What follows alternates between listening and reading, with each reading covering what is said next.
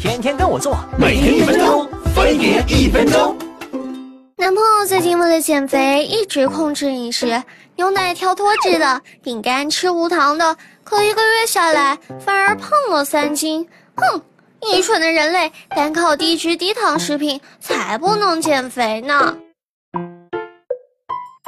食物中的糖类就是我们常说的碳水化合物，它里面有蔗糖、果糖、葡萄糖、麦芽糖等甜味糖和淀粉，是我们减肥的头号敌人。而低糖无糖食品只降低了甜味糖的含量，其中的淀粉和热量可不一定少，所以无糖食品吃多了还是会胖的。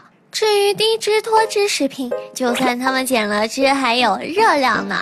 而且脂肪是为了增加饱腹感，少了它你就总会觉得没吃饱，管不住嘴的话，还会吃一些小零食，自然减不下来啦。其实食物里的脂肪和糖类的主要作用是为保鲜和提升口感。少了它们，商家就会靠各种添加剂来弥补，比如人体很难吸收的反式脂肪酸，长期堆在体内也会让人发胖。所以记住，低脂低糖食品可不一定都绿色又健康。想减肥还是乖乖的去运动吧。亲爱的，这上面说女生的标准体重是男朋友可以把她抱起来不皱眉头。懂了，晚上我给你拔眉毛。